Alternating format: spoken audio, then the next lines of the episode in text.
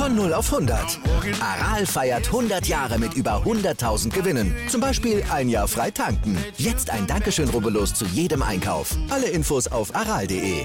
Aral, alles super. Shortleg, shortleg, shortleg. We're gonna rock the show. Shortleg, shortleg, shortleg.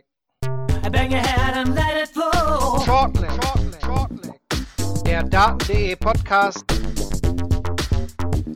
mit Thomas Short Designer. Shortleg, shortleg, shortleg. 32 neue Tukan-Inhaber hat die diesjährige Q-School in Niedernhausen und Milton Keynes hervorgebracht. Einer von ihnen ist heute bei Shortleg, dem Daten.de Podcast, zu Gast.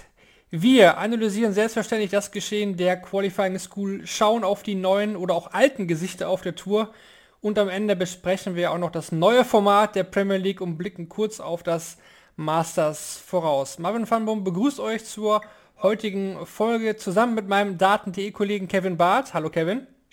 Ja, schön mit dabei zu sein. Grüße in die Runde.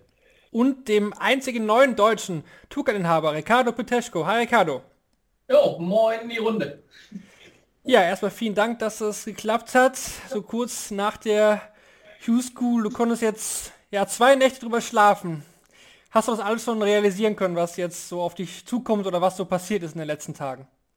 Naja, geschlafen habe ich nicht sehr viel, weil ich am nächsten Tag gleich weiter musste zum Fotos Fotoshooting zu, zu, meinem neuen Sponsor.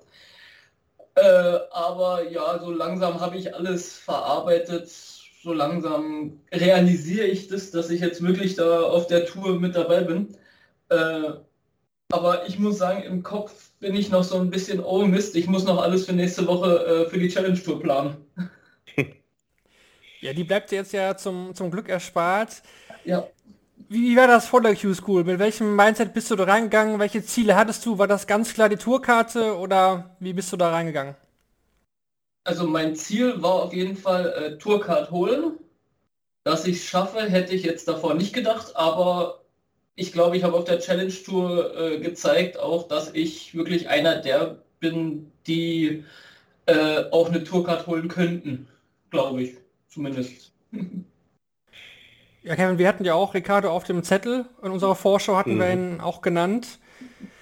Wenn wir jetzt auf die Stage 1 mal schauen, damit ging es ja auch in diesem Jahr wieder los. Wir hatten das ja in der Vorschau alles besprochen, wie das Ganze so abläuft. Das wollen wir jetzt nicht nochmal ganz durchgehen.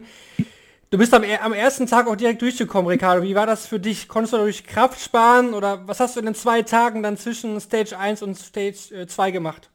Ich habe mich ein bisschen ausgeruht. Ähm, ja, was habe ich da gemacht? Ich bin auch in die Halle gegangen, aber nur Nachmittagszeit zu meiner, äh, zu meiner Anwurfzeit durfte ich in die Halle, zu meiner eigentlichen Anwurfzeit. Und habe auch für meinen besten Freund geschrieben, der, wenn der das erste Spiel schreiben musste, für Dominik Thiel, äh, wenn der äh, schreiben musste, das erste Spiel, dass er sich komplett aufs Spielen konzentrieren konnte, habe ich dann für ihn auch geschrieben. Und auch für andere sehr viel geschrieben. Also ich war eigentlich sehr viel als Schreiber unterwegs, sagen wir es so. Weil es mir halt auch sehr viel Spaß macht und ja, und dann habe ich mich halt ausgeruht und was ja anscheinend auch gut geholfen hat. ja. Und dann, soweit ich weiß, direkt am ersten Tag äh, drei der sechs Punkte geholt, die du, die, die du am Ende eingefahren hast. Äh, das, äh, war das ein Start nach Mars oder hättest du dir gewünscht, äh, also warst du, warst du enttäuscht, in Anführungsstrichen, dass es nicht direkt der Tagessieg geworden ist, weil da hättest du dir ja dann vielleicht drei Tage sparen können? Ähm, nee, in dem Sinne, also ich war erstmal froh, dass ich bis ins Viertelfinale gekommen bin. Dass ich überhaupt äh, so weit mein Spiel konstant zeigen konnte, auf jeden Fall. Weil hätte ja auch sein können, dass ich gleich wieder einen Hammer losbekomme, wie zum Beispiel dem äh, Van den Burgard, der mich ja fast die Tourcard noch gekostet hätte. Äh, nee, das war einfach, ich war froh, dass ich erstmal so weit gekommen bin und dass ich dann so ein kleines Polster in Anführungsstrichen hatte.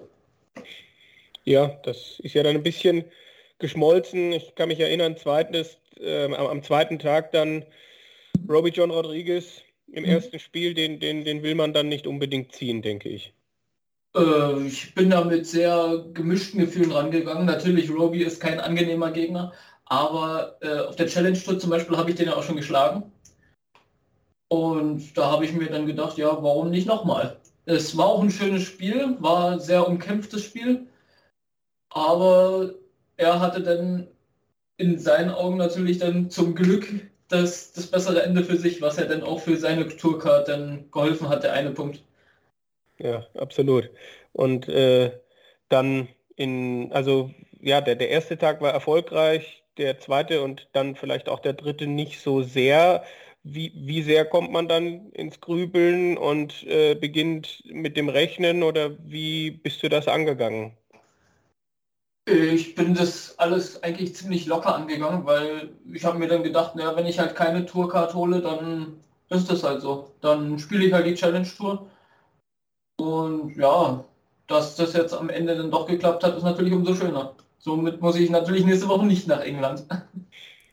Hat dir jemand, also hast du da selber drauf geguckt, wie das mit den Punkten aussieht? Oder hat dir jemand am Samstag, am letzten Tag gesagt, jetzt hast du sechs Punkte, jetzt äh, hast du die Karte? Oder wie, wie ist das, äh, wie kann man sich das vor Ort vorstellen? Gibt es da Leute, die, die einem ständig was sagen und man will es gar nicht wissen? Oder wie, wie bist du, weil du, du hast jetzt gesagt, du bist es ganz locker angegangen. Das heißt, vielleicht, ich kann mir vorstellen, vielleicht hast du gar nicht ständig im Kopf gehabt, äh, wie jetzt die äh, deine Position gerade möglicherweise ist?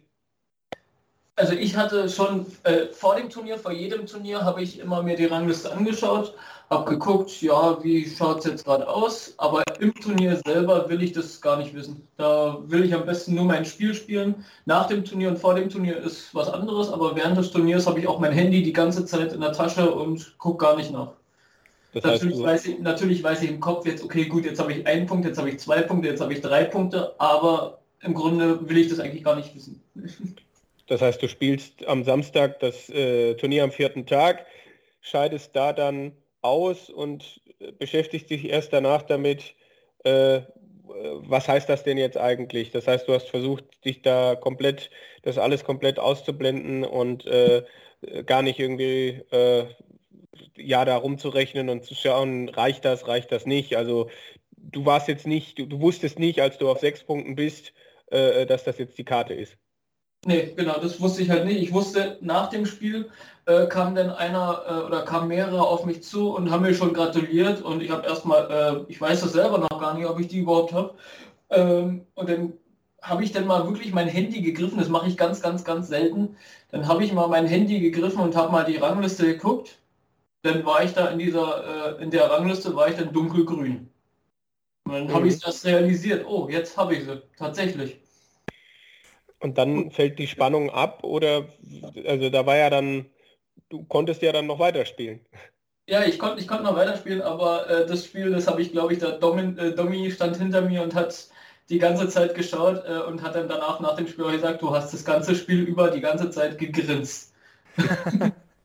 die ganze Zeit. Ich hatte, ich habe wirklich, ich habe no, normalerweise, wenn ich ein Leck gewinne, gehe ich nochmal nach hinten, trinke noch was, gerade wenn ich einen Break hole oder so, dann gehe ich nach hinten zum Tisch, trinke was, äh, dann stelle ich mich hin, atme noch einmal durch und werfe dann erst.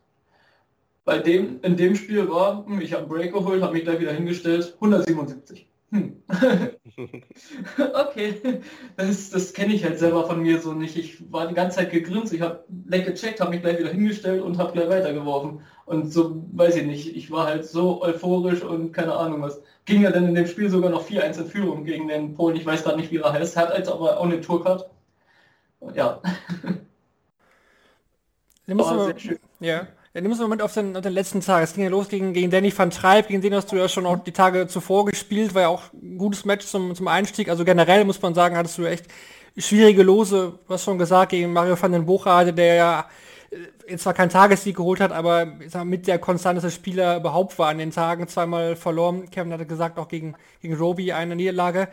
Dann gegen Sebastian Steyer am letzten Tag das war natürlich auch ziemlich zäh, ne? Man hat ja vor Dart Connect gesessen, du hast sehr, sehr viel Doppel verpasst, obwohl du eigentlich den Polen ja im Scoring ja total dominiert hast. Ähm, das war, glaube, mein schwerstes Spiel, weil äh, der Sebastian Steyer auch sehr unangenehm ist zum Spielen. Der hat, ähm, der hat sehr oft Scorings drin, wo man sich denkt, boah, okay, und manchmal denkt man sich, boah, okay, der hätte jetzt nicht sein müssen. Also ich hoffe, ich hoffe, ihr versteht, was ich meine. So, ja, manchmal halt 24 und manchmal 240er und 340er hintereinander. Ja, ich glaube, einmal auch 101 gecheckt aus dem Nichts, glaube ich, war das auch. Äh, genau. Ne, das, dann dachte man auch, okay, es wird nochmal wird noch mal eng und dann gegen Gian van Veen dann auch, der auch sehr gut gespielt hat, dann ja. quasi den entscheidenden Punkt dann klar gemacht. Ja, Gian van Veen, muss ich sagen, der hat sehr, sehr, sehr gekämpft, auch mit seiner Datitis. Hat dafür richtig stark gespielt, muss ich echt sagen. Und je länger das Spiel gedauert hat, desto, ähm, desto heftiger wurden seine Scores, habe ich das Gefühl gehabt. Aber wenn es dann auf die Doppel ging, dann habe ich richtig gemerkt, wie er vier, fünf Mal angesetzt hat, bis er werfen konnte. Und ich denke mal, das hat man auch auf Dart Connect gesehen, dass, das, dass der Score teilweise äh, richtig lange gedauert hat, bis, bis der eingegeben wurde.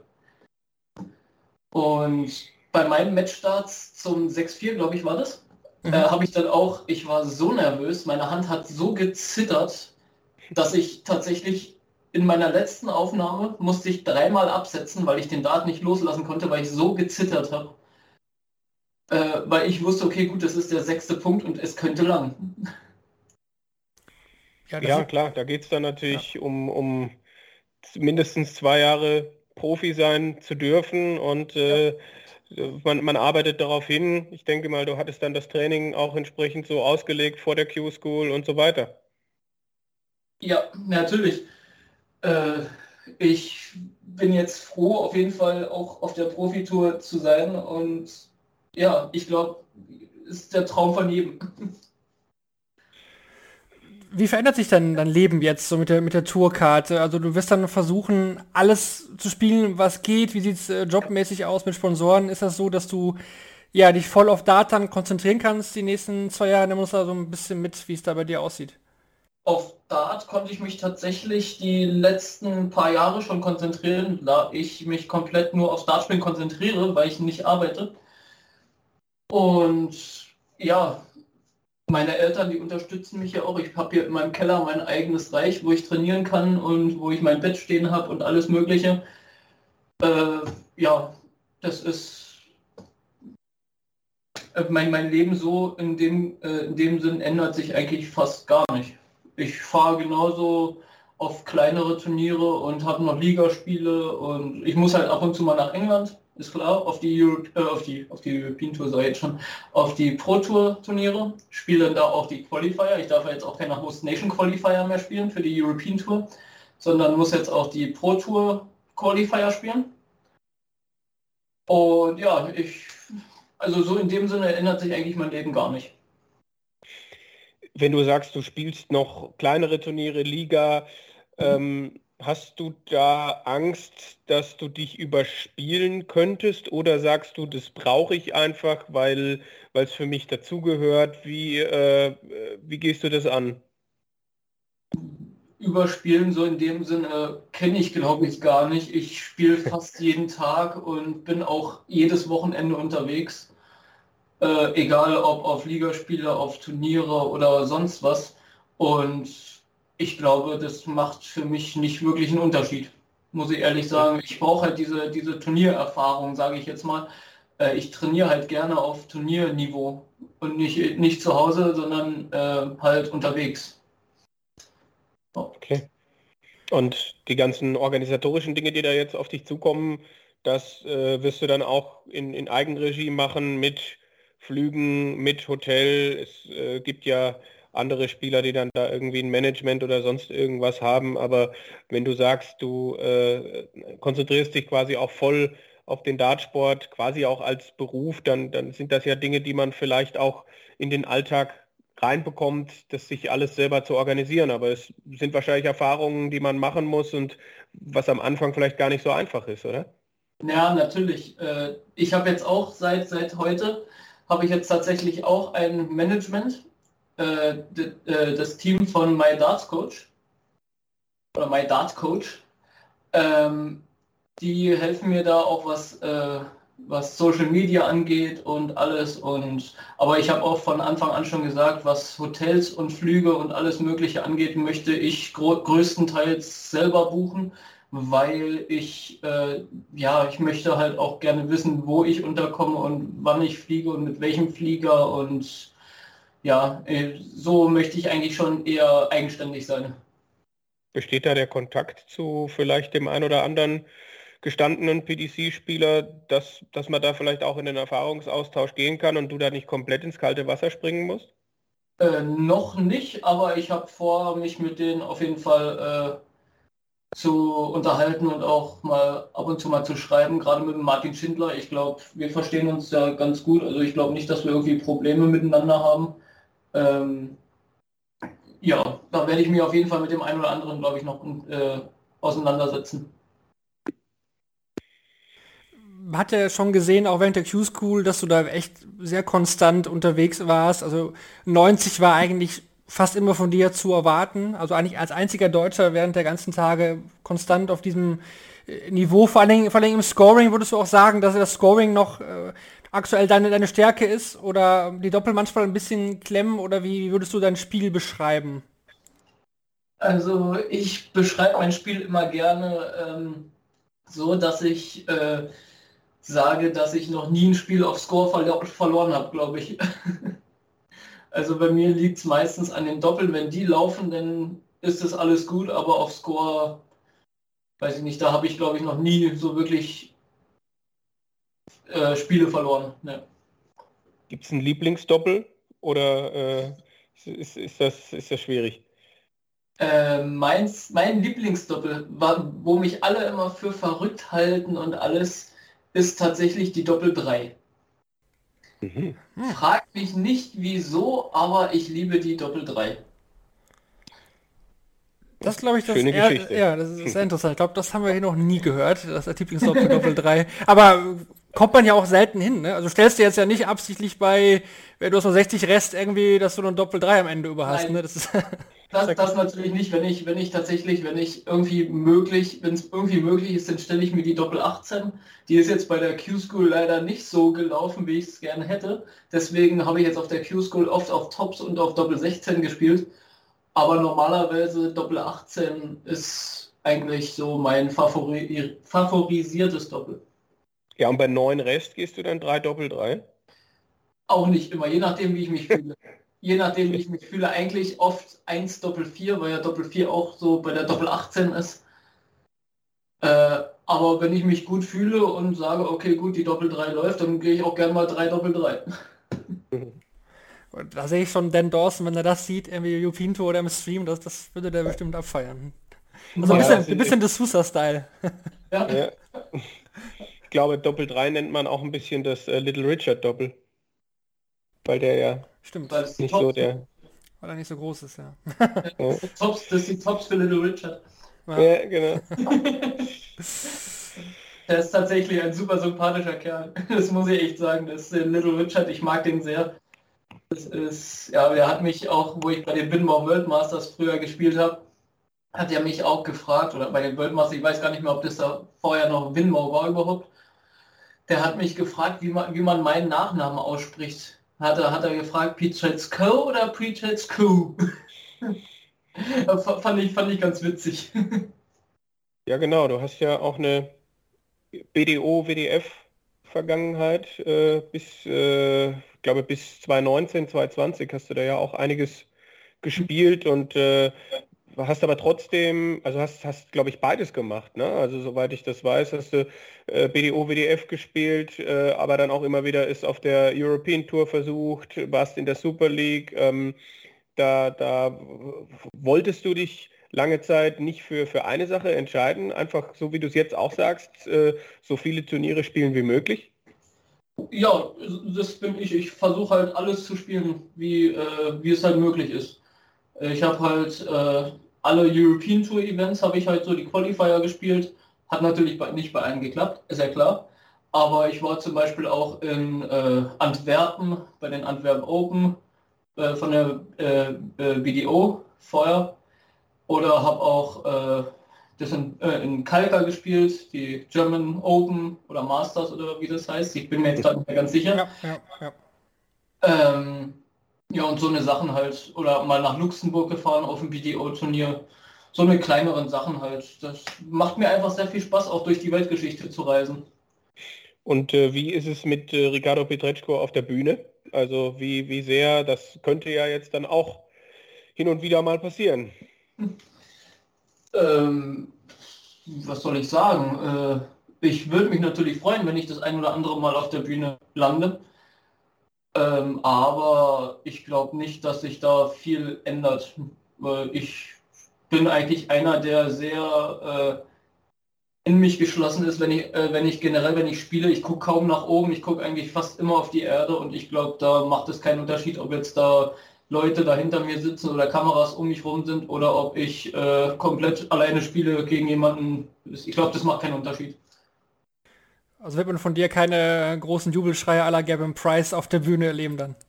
Wahrscheinlich eher nicht. Wahrscheinlich eher mal, wenn ich, äh, wenn ich wirklich mal einen Neuner spiele oder irgendwie sowas, dann vielleicht mal so ein kleiner Freudensprung oder so. Aber so wirkliche Ausbrüche oder sowas habe ich eigentlich ganz, ganz selten mal.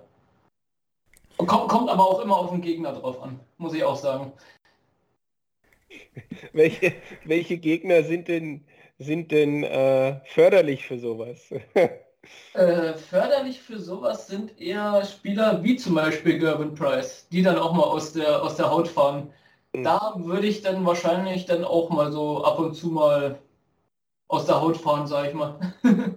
okay. Ja. Kevin hat schon angesprochen, du hast viel gespielt. Halbfinale auch WDF World Cup 2017, viele DDV-Turniere gewonnen, aber auch viel online gespielt. Ist es etwas, wo du sagst, ja, online, da, da komme ich gut mit klar, das hat mir auch viel geholfen, jetzt auch während Corona auch äh, in Form zu bleiben. Viele sagen ja auch, nee, also online, das, da fehlt mir dieses äh, Head-to-Head -Head gegenüberstehen. Aber du bist jemand, der sagt, okay, online hat mir auch was gebracht in der Zeit? Ich muss ehrlich sagen, äh, Corona hat mir sehr, sehr geholfen, was mein Spiel angeht. Ich bin in der Zeit sehr konstant geworden, weil ich in sehr vielen Online- und äh, äh, Online-Ligen und Turnieren mitgespielt habe. Und spiele jetzt auch noch äh, unter anderem in der EQ ODL und äh, in anderen Turnier äh, oder Ligen. Und ja, das, das hilft mir einfach auch gegen andere zu spielen. Ich bin meistens wirklich, ich bin wirklich ein trainingsfauler Mensch und ich brauche das teilweise, äh, mir Termine auszumachen, dass ich gegen andere spiele. Und das, ich weiß nicht, ob ich so gut geworden wäre, wenn ich wirklich äh, ohne Online, äh, Online-Dart äh, gespielt hätte. Es gibt ja äh, Spieler, wir haben dann letztes Jahr auch äh, mit Flo Hempel gesprochen, als er die Tourkarte gewonnen hat äh, und der dann halt auch immer sagt, ähm, ich habe jetzt zwar was erreicht, aber es geht jetzt erst richtig los, also mit, mit den Dingen, die da noch anstehen. Was sagst du, wie viel Entwicklungspotenzial siehst du bei dir noch und äh, wie sehr kann es dich vielleicht noch besser machen, äh, wenn du dann vielleicht jede Woche demnächst die Möglichkeit hast, gegen die Besten der Welt zu spielen? Ähm, ich muss sagen, ich, ich versuche natürlich äh, das, was ich bei der Q-School gespielt habe, als meine in Anführungsstrichen schlechtestes, äh, schlechtes, äh, schlechtesten Spiele äh, zu äh, verkaufen auf der Pro Tour, weil ich glaube, dass, dass man da schon Mitte 90 mindestens braucht. Aber je stärker die Gegner, desto stärker wird man natürlich auch selber. Also so kenne ich das von mir selber. Also wenn ich jetzt zum Beispiel irgendwo bei uns ein kleineres Turnier spiele, und wenn ich äh, Q-School spiele, spiele ich bei der Q-School tausendmal besser als bei diesem kleineren Turnier. Zum Beispiel. Mhm. Ja. Was, was wäre so das Ziel, wo du sagst, okay, klar, man will sich stetig verbessern. Ich denke, das, das will ja jeder. Aber wenn du jetzt auch auf Flo Hempel schaust, der hat es auch geschafft, im, im, ersten Jahr auf der Tour sich da irgendwie auch zur WM zu spielen, ist natürlich die, die WM-Bühne, Ali Pelli, das Ziel ist in den nächsten beiden Jahren, sich da hinzuspielen? Ja, natürlich. Man, äh, das Ziel ist natürlich immer WM, Ellie Pelli oder wie Gervin Price sagen würde, irgendwo auf der Welt. Ähm, ja, natürlich ist das äh, das Ziel. Aber man muss natürlich auch wissen, man muss unter die ersten, ich glaube 32 der Proto Order of Merit äh, kommen, damit man überhaupt die Chance hat, äh, dahin zu fahren. Und das ist schon sehr, sehr, sehr schwierig. natürlich von 128, äh, die da die Tourcard haben, unter die ersten 32 oder auch 64, wenn die ersten 32 äh, schon in der Order of Merit sind, genau. dann ist das natürlich nicht so leicht. Hast du, hast du Vorbilder bei der PDC, wo du sagst, da freue ich mich drauf, äh, dann auch mal gegen die zu spielen? Äh, ich sage immer, äh, mein, mein Lieblingsspieler, äh, ich glaube, das ist inzwischen auch kein Geheimnis mehr, ist äh, hundertprozentig Chris Doby. Und gegen den würde ich auch gerne mal spielen. Gegen den habe ich ja schon zweimal online gespielt. Ähm, in, in Turnieren. Und ja, gegen den würde ich auch gerne mal in Real Life spielen. Oder auch gegen, weiß ich nicht, gegen äh, Gary Anderson zum Beispiel. Oder so eine. Ich, ich denke mal, da gibt es keinen, wo ich sage, nö, den mag ich nicht. gegen, den, gegen den will ich nicht spielen. du hast ja auch 2020 äh, ja, European Tour die Bühne gesehen, gespielt, Luke Woodhouse auch damals geschlagen, wäre auch einer, den du antreffen könntest und dann gegen Jose de Sousa verloren, auch möglicher Gegner auf der, auf der Tour. Also, wie ist das für dich? Also machst du dir, was Gegner angeht, vom Namen her gar keinen Kopf? Ist es für dich einfach, ja, in dem Moment dann eben derjenige, der gegen dich am, am Bord antritt, aber was auch immer der in der Vergangenheit geleistet hat, es zählt jetzt dann nur das Spiel, was eben ansteht?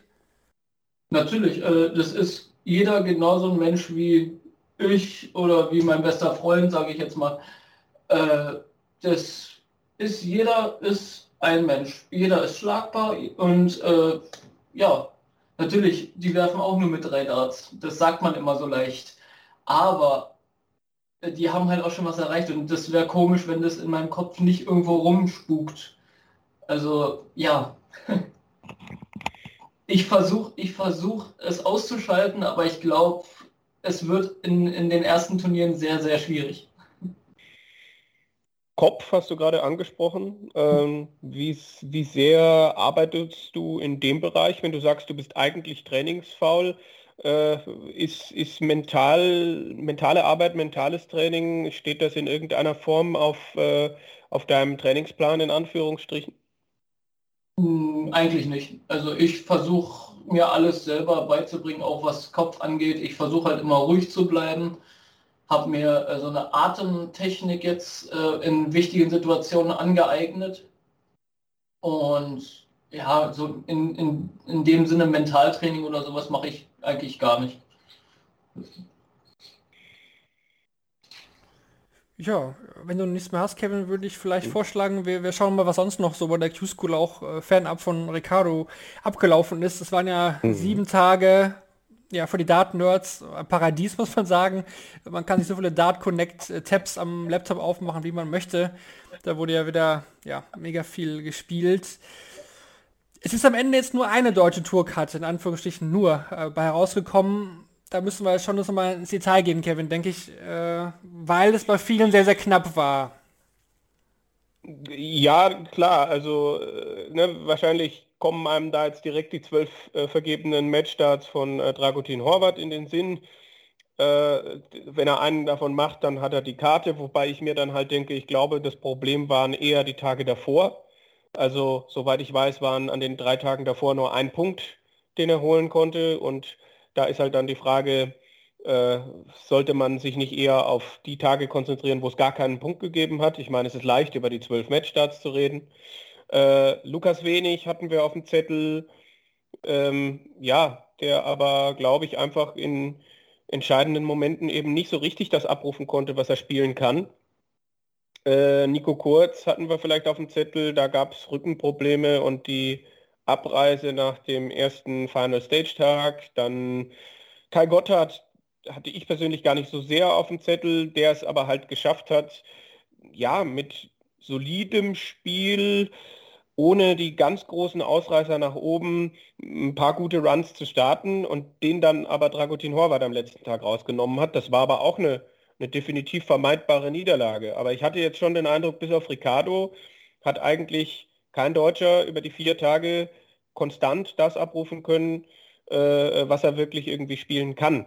Und es ist halt auch schon Wahnsinn, wenn man sich anguckt, äh, die, die Zahl der 90 plus Averages in der European Q School äh, vergleicht mit den 90 plus Averages auf der äh, UK Q-School, was dann in UK doppelt so viele, also mehr als doppelt so viele waren, was halt einfach auch zeigt, äh, dass dort nochmal ein höheres Niveau gespielt wurde. Und ähm, ja, also ich, ich glaube, also man kann natürlich immer reden, Lotterie und mit Sicherheit auch Lospech für den einen oder anderen, aber ich glaube, wer es jetzt hier in den vier Tagen nicht geschafft hat, der äh, ja, der hat jetzt, glaube ich, auch gute Gründe, vielleicht noch mal ein Jahr hart zu arbeiten. Du hast angesprochen, Lukas Wenig hat einen, einen Sieg gefehlt, quasi wenn das letzte Leck gegen Roma Moimann gewinnt, wo ich gedacht hätte, den schlägt er immer. Habe ich echt gedacht, ja. dass es äh, auf jeden Fall durchgeht. In neun von zehn Fällen wahrscheinlich wird er ihn ausschlagen. Es hat da nicht gereicht. Dann fehlten im Endeffekt jetzt ein paar Lecks. Kai Gotthard hätte David den Howard schlagen müssen, dann hätte es auch gereicht zur Tourcard. Nutznießer jetzt am Ende auch von den zwölf vergehenden Matchstarts von, von Brazzo ist eben Robert John Rodriguez, muss man auch so ja. sagen. Der hat das auch sehr, sehr spannend gemacht. Hätte ich niemals mitgerechnet, dass der so lange zittern muss für die Tourkarte. Mhm. War, war ja eigentlich ein von allen genannten sicherer Call vorher. Fabian Schmutzler hat nochmal einen letzten starken Tag gehabt, hätte da das Turnier dann auch fast gewinnen können auch. Halbfinale stand er ja, ist dann gegen den, den starken Polen auch Getschuk rausgegangen, der sich am Ende eben auch die direkte Karte geholt hat. Ich bin der Meinung, Daniel Klose hätte am zweiten Tag den Tagessieg holen können. Der hat mir eigentlich an diesem einen Tag zumindest richtig, richtig gut gefallen. Und dann, glaube ich, schon eine vermeidbare äh, Niederlage im Viertelfinale kassiert nach, äh, ich glaube, es stand mindestens 4-4 und dann hat er aber in den letzten zwei Lecks die Scores nicht mehr so richtig gefunden. Also das wäre so jemand gewesen, bei dem ich der Überzeugung war, als ich ihn an dem Tag spielen habe sehen, mehrfach 95, 96 gespielt. Ähm, das hätte ein Tagessieg letztlich sein können, aber äh, da war dann halt an den anderen Tagen relativ weit weg. Wahrscheinlich wird Steffen Siebmann auch ein bisschen enttäuscht sein von seiner Leistung. Generell ist er nur ein, einer, durchgekommen, der die Tourkarte verloren hatte. Das ist auch sehr interessant, denn nur der Pole Kitschuk hat es geschafft, seine Tourkarte äh, in EU zu verteidigen. In UK waren das ein paar andere mehr. Steven Noster hätte man vielleicht auch ein bisschen nach den Leistungen mhm. auf der Challenge Tour mehr gedacht. Nico Springer, da ist es glaube ich echt schade, dass der nur einen Tag spielen konnte oder auch, auch wollte.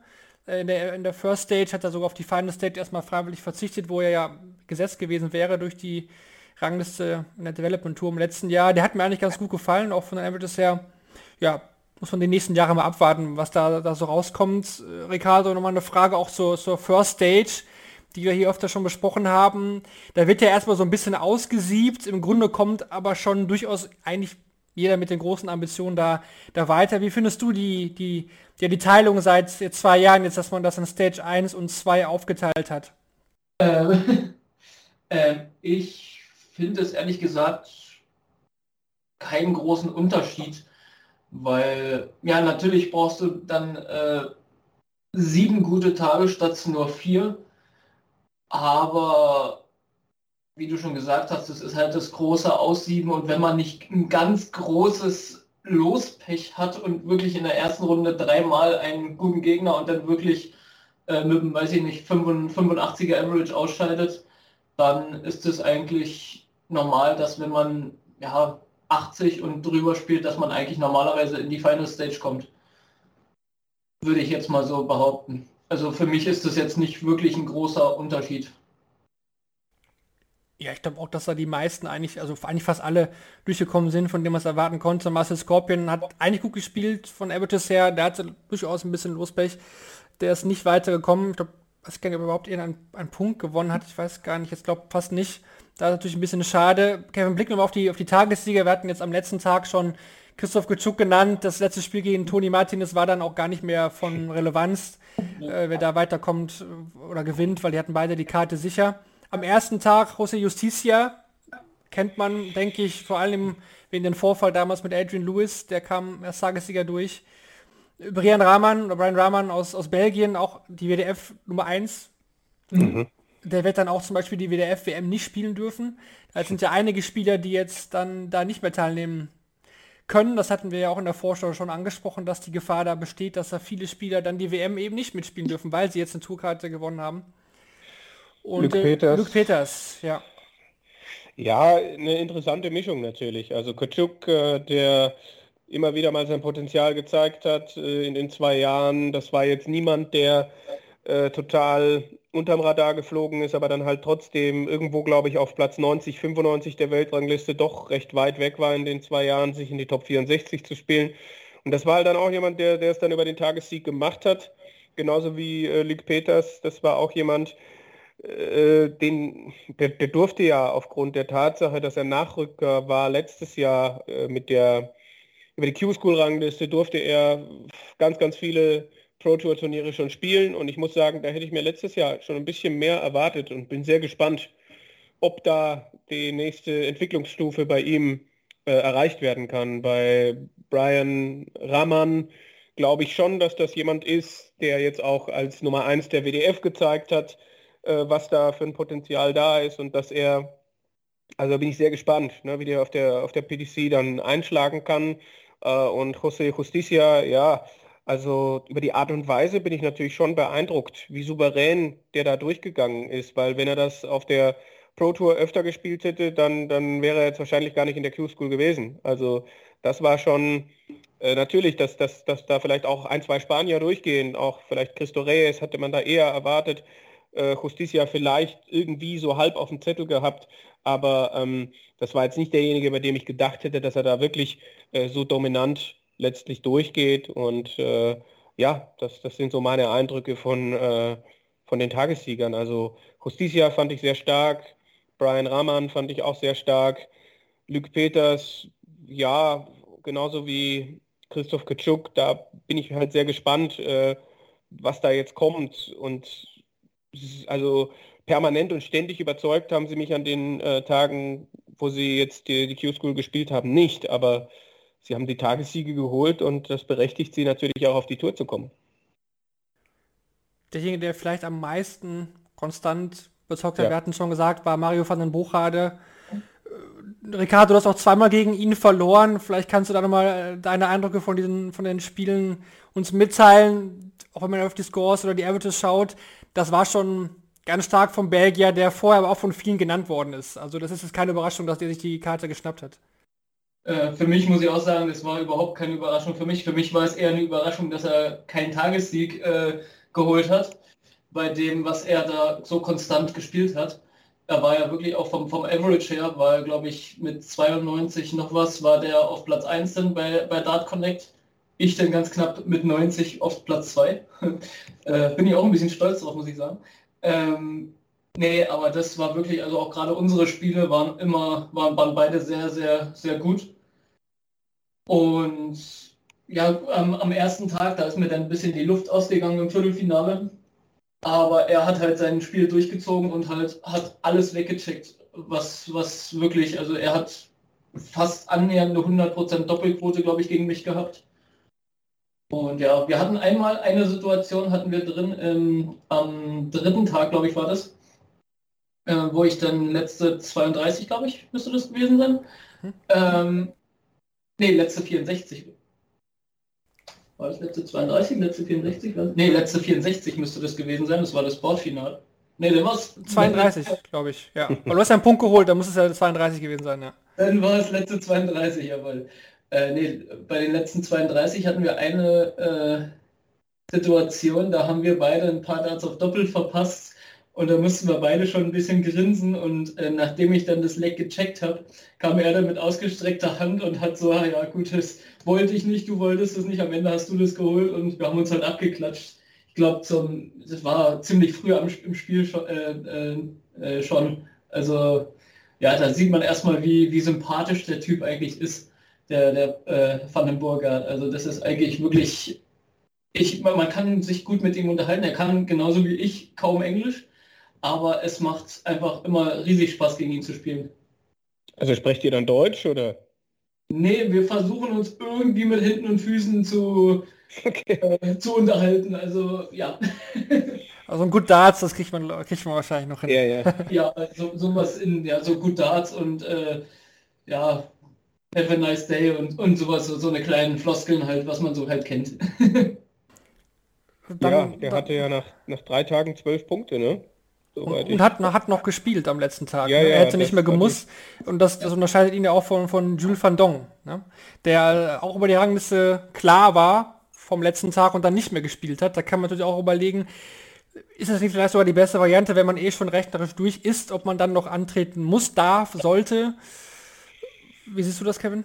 Ja, also ich weiß nicht, ob man das jetzt einem Spieler vorhalten soll. Da muss dann halt die PDC überlegen, äh, ob sie, wie sie das in Zukunft macht. Und äh, man kann da natürlich auch diskutieren, ob nicht dann auch die beiden Finalisten eines entsprechenden Tages immer auch direkt die Karte kriegen sollten. Das war ja auch in den vergangenen Jahren schon so, dass in UK auch mal die besten zwei durchgekommen sind. Also wenn, dann ist das etwas, wo der Veranstalter dann vielleicht hingehen muss. In gewisser Weise kann man natürlich darüber reden, ob das dann eine in Anführungsstrichen Wettbewerbsverzerrung ist, wenn jemand, der schon durch ist, dann am letzten Tag noch spielt äh, und dann halt äh, ja, vielleicht gerade bei der offenen Auslosung auf jemanden treffen könnte, äh, der noch Punkte braucht, etc. Aber es ist mit Sicherheit nicht die Schuld von Mario van den Bochade. Also ähm, klar, Fall, äh, ne, er, er, er, er kann, also äh, er, er hätte natürlich sagen können, ich spiele nicht, aber am Ende, wenn er es frei entscheiden darf und sich dann dafür entscheidet, äh, es scheint dann so ein ähnlicher Typ zu sein wie Ricardo, der halt einfach spielen will, so nach dem Motto. Ja, absolut. Im UK gab es da auch Fälle, Richie Burnett, Jamie Clark haben dann auch nicht mehr gespielt. Müsste man vielleicht mal von Seiten der PDC überlegen, ob das äh, mal eine Überlegung wert wäre, eben darüber nachzudenken, ob das vielleicht dann doch sinnvoller ist, wenn man die rausnimmt. Ist aber die Frage, auf welche rechnerischen Tools äh, bezieht man sich dann. Klar, Darts Ranking ist natürlich auch kein offizielles PDC äh, Statistik-Tool, sage ich mal, oder das ist nicht die offizielle Rangliste, die kommt immer noch von der PDC, das ist klar. Auch Aber in diesem Fall war doch die Karte für, für Van, Boch, äh, Van ja. Boch nach drei Tagen, also der war zwölf Punkte. Ja, klar. Das und der, zwei, äh, der zweite hatte, hatte sieben oder, oder acht. Ja, Van Dong war ein bisschen knapper, ja. Mhm. Ja, ja, der dritte hatte sieben, glaube ich. Äh, das war ähm, Kevin, Kevin Dutz, glaube ich. Und ähm, dann war halt die Geschichte, es kann ja nur noch einer fünf Punkte holen. Ne? Das war ja, also da gibt, da brauche ich ja gar kein Tool mehr. Also ich gebe dir recht, dass es andere Situationen gibt, wo es, schwieriger ist, aber in diesem Fall, aber er hat weitergespielt, Van Dongen hat es nicht gemacht. Den habe ich auch nicht so richtig auf der Rechnung gehabt, aber der hat mich auch überzeugt. Also ist natürlich auch ein Spieler, ähm, den manch einer vielleicht gar nicht so richtig auf dem Schirm hatte, weil er halt in Amerika lebt, aber ursprünglich äh, aus der Niederlande stammt. Aber da bin ich auch sehr gespannt, genauso wie bei Van den Bochade, wie die beiden äh, auf der Tour äh, jetzt letztlich dann auch zurechtkommen. Ja, Van Dong viel in Amerika gespielt, auch da Turnier gewonnen, vor allem im letzten Jahr drei Stück. Äh, hatte ich sogar auf der Liste, ich hatte ja auch so eine Shortlist gemacht, da hatte ich ihn auch von dem Buchrade genannt. Äh, ja, interessanter, interessanter Mann auf jeden Fall. Kevin Dutz hat es auch geschafft, auch keine große Überraschung, muss man sagen. Der hätte es ja mhm. fast als Nachrücker letztes Jahr bei den Pro-Tour-Turnieren auch schon über die Pro-Tour zur WM geschafft. Ähm, überraschender finde ich da schon Toni Martinez, muss ich ehrlich sagen. ja. ähm, Spanier, Belgier, wahrscheinlich beide Staatsbürgerschaften irgendwie hat lange Zeit für, für Belgien auch im WDF-Bereich gespielt, auch Belgien vertreten bei diversen ähm, World Cups. Äh, jetzt dann hier für Spanien starten, hat es dann am letzten Tag auch geschafft über die Rangliste. Der Sieg gegen Brazu war da schon gar nicht mehr nötig für ihn, der war auch schon sicher. Dann äh, Danny Jansen, ein Niederländer, überrascht jetzt nicht, dass er Niederländer durchkommt. Danny Jansen trotzdem relativ jung, hat einen sehr interessanten Haarschnitt. Bin sehr gespannt, äh, ja, was da uns für Kommentare für, vergeben wird. Muss halt nur mit rechnen. 19 Jahre, oder? 9, ja, 19 Jahre. Sehr jung, sehr jung. Ebenfalls äh, Damian Mohl, der ja auch schon Challenge und äh, Development Tour Turniere gespielt und auch teilweise gewonnen hat. Muss man auch sicherlich jetzt zu den zählen, wo man sagen könnte, ja, da ist, ist die Überraschung nicht so groß. Äh, bei Jimi Hendrix muss ich sagen, doch, hätte ich jetzt niemals mit gerechnet, oder? Ich meine, klar, der hatte schon mal die Two-Card gewonnen, aber das war jetzt keiner, wo ich sagte, der kommt da durch. Ja, nicht unbedingt, nein. Also Jimi Hendrix äh, äh, war jetzt auch bei mir nicht so weit vorne auf der Rechnung, definitiv, ja. Dann haben wir noch zwei offen. Radek Czaganski ja, hm. Äh, für Polen jetzt am Start, dann auch schon bei UK Q-School gespielt, weil er eben auch in Irland äh, lebt oder glaub, immer noch lebt, ne? In Polen ja geboren. Ja. Hat damals auch im Tom Kirby Memorial das Finale knapp verloren, also knapp die WM auch schon mal verpasst. Auch über die Liste jetzt gekommen und Wladimir Andersen aus Dänemark. auch ein interessanter Spieler, hat auch, ich meine, dass er auch Bundesliga spielt, DDV, korrigiert mich, wenn es falsch ist, war mal gesperrt, längere Zeit, beziehungsweise war jetzt die letzten Jahre gesperrt, durfte nicht an Turnieren teilnehmen, aber kommt hier auch über die, über die Liste durch. Vielleicht auch ein paar Enttäuschungen, Kevin, ich denke mal, da kann man auch noch viele nennen, vor allem in den Niederlanden, ne? Jelle Klaassen, mhm. Mhm. Christian Kiss, Benito van der Paas, eigentlich weit weg alle. Ja, äh, vielleicht Ronny Halbrechts, äh, Christo Reyes vielleicht, wobei der ja auch ein Jahr nicht gespielt hat. Toni Alcinas.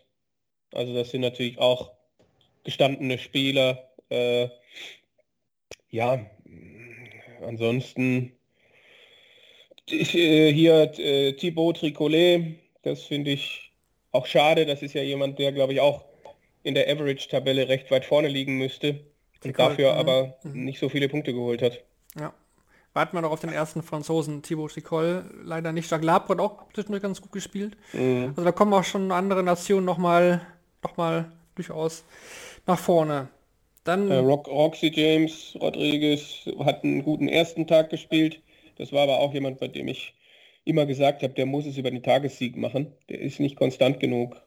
Positive österreichische Überraschung auch für mich. Fabian Stütz. Äh, Fabian Stütz, ja, den, den, den habe ich, den Namen habe ich vor ein paar Jahren mal gehört in der, oh, wie hießen die damals? Radikal Darts Thunder League. Da gab es auch eine Jugend. Variante mit David Nachreiner und so weiter. Und da war Fabian Stütz auch jemand, der da mitspielen durfte. Ähm, aber jetzt seine ersten Erfahrungen auf, äh, bei der Q-School und ganz ehrlich, wenn der seine Chancen gegen Radek äh, Jaganski besser nützt, dann weiß ich nicht, ob Jaganski die Tourkarte kriegt. Also ich habe das Spiel gesehen am Samstag zwischen Stütz und äh, Jaganski und äh, hoffe, dass äh, Fabian Stütz dranbleibt und äh, so weitermacht und dann, ja, warum nicht in äh, zwei Jahren dann vielleicht mal dann der Sprung auf die Tour. Also da, da das hat mir, hat mir gut gefallen. Also natürlich auch eine gewisse Unkonstanz, aber äh, da, da haben schon andere Spieler äh, schlechtere Debüts gehabt. Ne? Ich glaube, vier Punkte in, bei seiner ersten Q-School zu holen, das ist aller Ehren wert. Dann ziehen wir den Schlussstrich, vielleicht mit der letzten Frage an dich, Ricardo, zur EU Q-School. Wie ist ja dein, dein ja, insgesamt Fazit? Ist es das forderndste Event, was es vielleicht im ganzen Dart-Kalender gibt, auch von, von der Ausdauer her, wenn man das mal so betrachtet? Ähm, ich glaube, da ist der Satz von, äh, von dem ein oder anderen Profi wirklich äh, zutreffend, dass die auch sagen, dass die sehr ungern die, äh, die Q-School spielen, weil es wirklich sehr, sehr, sehr schwierig ist, da durch die Q-School die Tourcard zu holen, auch für Profis, weil du wirklich entweder durch einen Tagessieg oder durch die Rangliste. Es macht, glaube ich, keinen großen Unterschied, wie man die Tourcard holt, aber das ist halt sehr, sehr schwierig und man muss halt in dem Fall jetzt sieben Tage wirklich konstant hoch spielen. Jetzt, ja, auch eine Konditionsfrage, ne? Genau, genau. Auch, also ich habe jetzt das Glück gehabt, ich habe mich ja natürlich gleich für den, für, also was heißt natürlich gleich, aber ich habe hab mich auch gleich am ersten Tag qualifiziert, habe mich gleich ins, Halb, ins Halbfinale spielen können.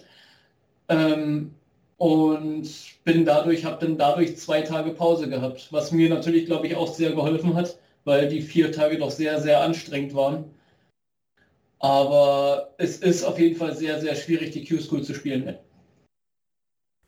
Dann blicken wir mal rüber nach UK. Da wurde ja parallel in Milton Keynes das gleiche, sage ich mal, auch ausgetragen da haben sich sehr, sehr viele etablierte Namen durchgesetzt. Damit konnte man nicht unbedingt rechnen. Gucken wir da auch erstmal auf die Tagessieger. James Wilson, der konnte sich jetzt MEMP die PA-Qualifier vor der WM wieder so ein bisschen Selbstvertrauen holen. Ne? WM war auch nicht so verkehrt. Äh, kommt da als erster Tagessieger durch. Dann Darren Webster. Das wird Shorty, Shorty. sehr freuen. Shorty, Shorty, der Year of the Draw, er wird es wieder ausrufen auch, auch irgendwie für mich überraschend, hatte ich auch gar nicht mehr mit gerechnet, dass er da direkt so durchmarschiert. Dann äh, Ross Montgomery, das ist ja auch eine Geschichte, einer, der jahrelang der, einer der Verfechter der WDO war, PDC kritisiert hat, klar, Gwen Slam war mit dabei, aber niemals damit gerechnet, dass dieser mal den Schritt irgendwie zur PDC gehen will. Ich weiß auch gar nicht, ob er das so selbst auf dem Zettel hat, sodass er da bei der Q-School durchkommt. Tagessieger an Tag 3 Jetzt mit der Tourcard einer der ältesten ever, der sich da in der Tourcard äh, spielt und am letzten Tag der junge Nordire Josh Rock, wo viele auch viel von halten. Da bin ich auch mal gespannt, was der dann so auf der Pro Tour zaubern wird. Der hat auch echt ordentliche Partien da. Ich war beeindruckt. Geliefert. Also ich habe ich hab, äh, die UK Q School gar nicht so verfolgt, aber heute natürlich dann nochmal ein paar Namen nachgeguckt. Und Josh Rock, das war immer, ja, wenn es mal unter 90 war, dann war es mal 89, aber ganz viel äh, über 90, 95, also äh, irgendwie die Konstanz in Person über, über die Tage. Also da war kein total schlechtes Spiel dabei. Wir werden bestimmt gleich noch zu ein, zwei Namen kommen. Fallon Sherrock zum Beispiel, bei der halt einfach äh, die ähm, wieder die, die Fallhöhe der, der Leistungen sehr hoch war, aber das gab es bei äh, Josh Rockets überhaupt nicht. Und das ist für einen Spieler, der zum ersten Mal die Q-School spielt, äh, wahnsinnig beeindruckend. Dann gehen wir mal die Rangliste durch. Also ich fand auch Josh Rock sehr, sehr stark. Jamie Clark war vor dem letzten Tag auch schon klar. Ähm, ja, hat auch nicht mal mitgespielt, ist durch, genau wie Ted Evans, denke ich nicht überraschend, der World Youth Champion, der Amtierende.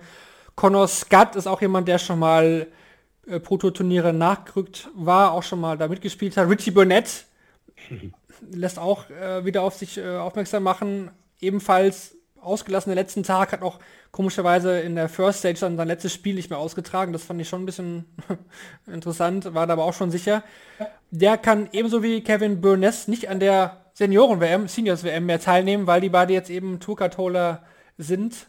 Wurde heute aber auch dann schon äh, neu aufgefüllt durch Lisa Ashton und Larry Butler. Das nur zur Nebeninfo. Dann Scott Waits, gut, kommt auch jetzt nicht so überraschend, hat gerade die Tourcard verloren, ganz knapp. Ähm, ja, zweifacher BDO-Weltmeister. Ich denke, damit konnte man durchaus rechnen. Auch bei Nathan Rafferty, der hat schon gezeigt, ob man ganz Slam was er kann. Für mich sehr, sehr erfreulich Cameron Menzies. Ja, natürlich. Spieler, der definitiv das Potenzial hat und der am ersten Tag ja dann direkt ins Finale gegangen ist, also am ersten Tag der äh, Final Stage äh, und da dann aber noch gegen James Wilson unterliegt. Und dann hat es glaube ich auch wieder ein bisschen spannend gemacht, aber dann doch wieder äh, im richtigen Moment dann doch noch mal das ein oder andere Pünktchen geholt. Und äh, ja, bin ich natürlich auch sehr gespannt, äh, wie der sich auf der Tour äh, weiterentwickeln kann. Und ja, ein Spieler, der, ähm, der, seine Fans auf jeden Fall hat. Hat man wieder sehr, sehr spannend gemacht, nachdem am ersten Tag der Final Stage schon im Finale stand und das eben gegen James Wilson verloren hatte. Dann haben wir noch John O'Shea, der Joker, ehemaliger World, World. Masters, ja. auch interessant. George Killington Cat of die Tour zurück, The Killer, war so ein bisschen, ja, aus der Ferne, ein bisschen weg. Also man hat den gar nicht mehr auf dem Radar gehabt, aber jetzt wieder zurückgekommen mit der Tourkarte. Mickey Menzel hat seine OP verschoben und das hat sich gelohnt. Der hat sich auch wieder die Tourkarte direkt wiedergeholt. Und dann noch Nick Falwell. Gut, kennt man auch ganz jahrelang schon bei der BDO, jetzt gespielt zuletzt, aber PDC-affin hat da auch schon Prototurniere teilgenommen. Also eigentlich ein Spieler der ersten Stunde der PDC. Auch noch ja, mit der Tourkarte. Und als letzter dabei Sean Wilkinson, von dem weiß man jetzt auch noch nicht so viel. Das ist für mich auch der Name, der da in UK ja total überraschend für mich jetzt da durchgekommen ist. Ist das ein Verwandter von Carl Wilkinson? Weiß ich nicht. Weiß ich nicht. Könnte sein, aber Wilkinson ist glaube ich jetzt auch kein ja, ungewöhnlicher Name. Ne? Ja. Ja. Aber es ist auf jeden Fall wieder eine sehr interessante Mischung. 32 äh, Tourcard-Holder, neue Namen dabei, alte Gesichter. Ja, Ross Montgomery, Wahnsinn. Was, was, was eine Story. Aber da erwarte ich jetzt ehrlich gesagt auch keine, keine riesen Stories, ehrlich gesagt. Also vielleicht auf der Bühne, ja, aber ähm, das äh, hätte ich auch nicht gedacht, dass der überhaupt die Q-School spielt. Dann kommen wir natürlich auch zu ein paar Verlierern der UK Q-School. Für mich zum Beispiel mega überraschend Chess Barstow, null Punkte. Also Barstow war für oh, mich ja. einer der ganz klaren Calls für diese Q-School. Letztes Jahr ja auch oft nachgerückt bei der Pro Tour, stark gespielt. WM gegen Van Gerven war auch echt gut. Äh, null Punkte. Also für mich echt überraschend. Andy Hamilton, ja gut, da kommt man vielleicht eher mit rechnen. Robert Thornton nicht zurechtgekommen. Kai van Leung nicht. Äh, Hyper Pur. Danny Lobby Jr. Schade, muss ich sagen. Den hätte ich gerne auf der Tour gesehen. Auch Matthew Edgar hat es am letzten Tag nochmal versucht. Äh, ist auch weit gekommen, hat nicht gereicht. Ebenfalls Diogo Portella, Mark McKinney.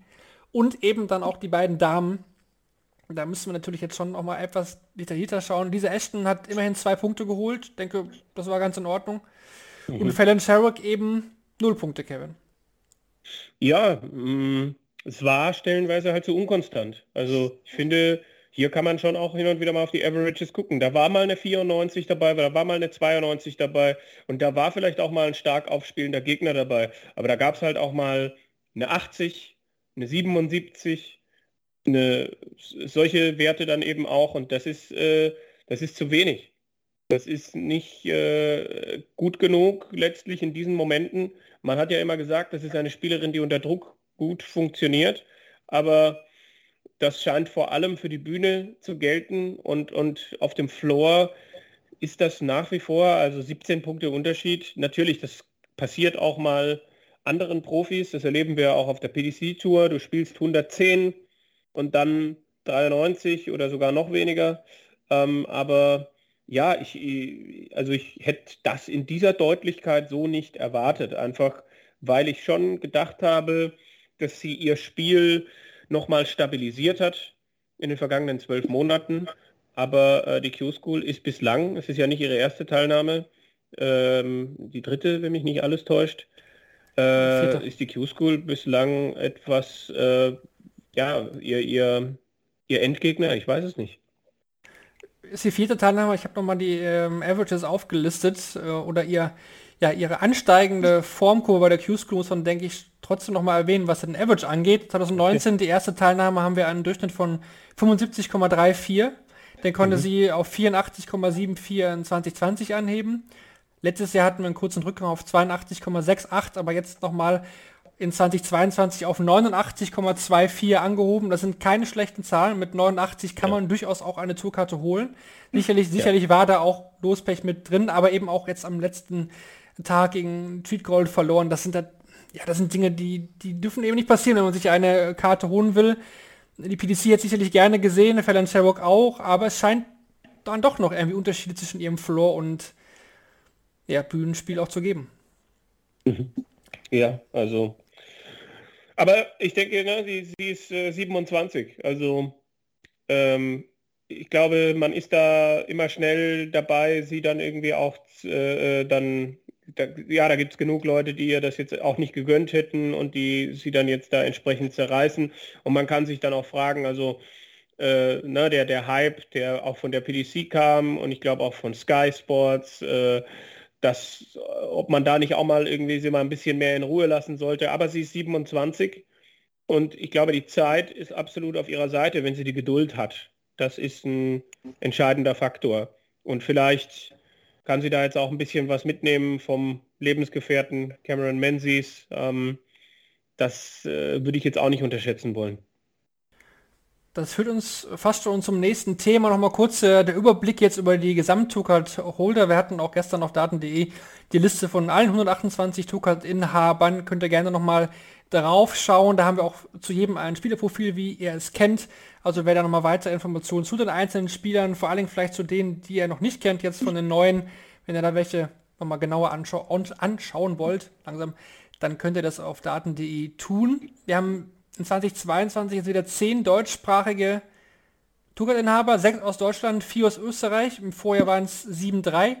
Also hat man da ein bisschen ja, die Sachen gedreht, aber immerhin weiterhin zehn.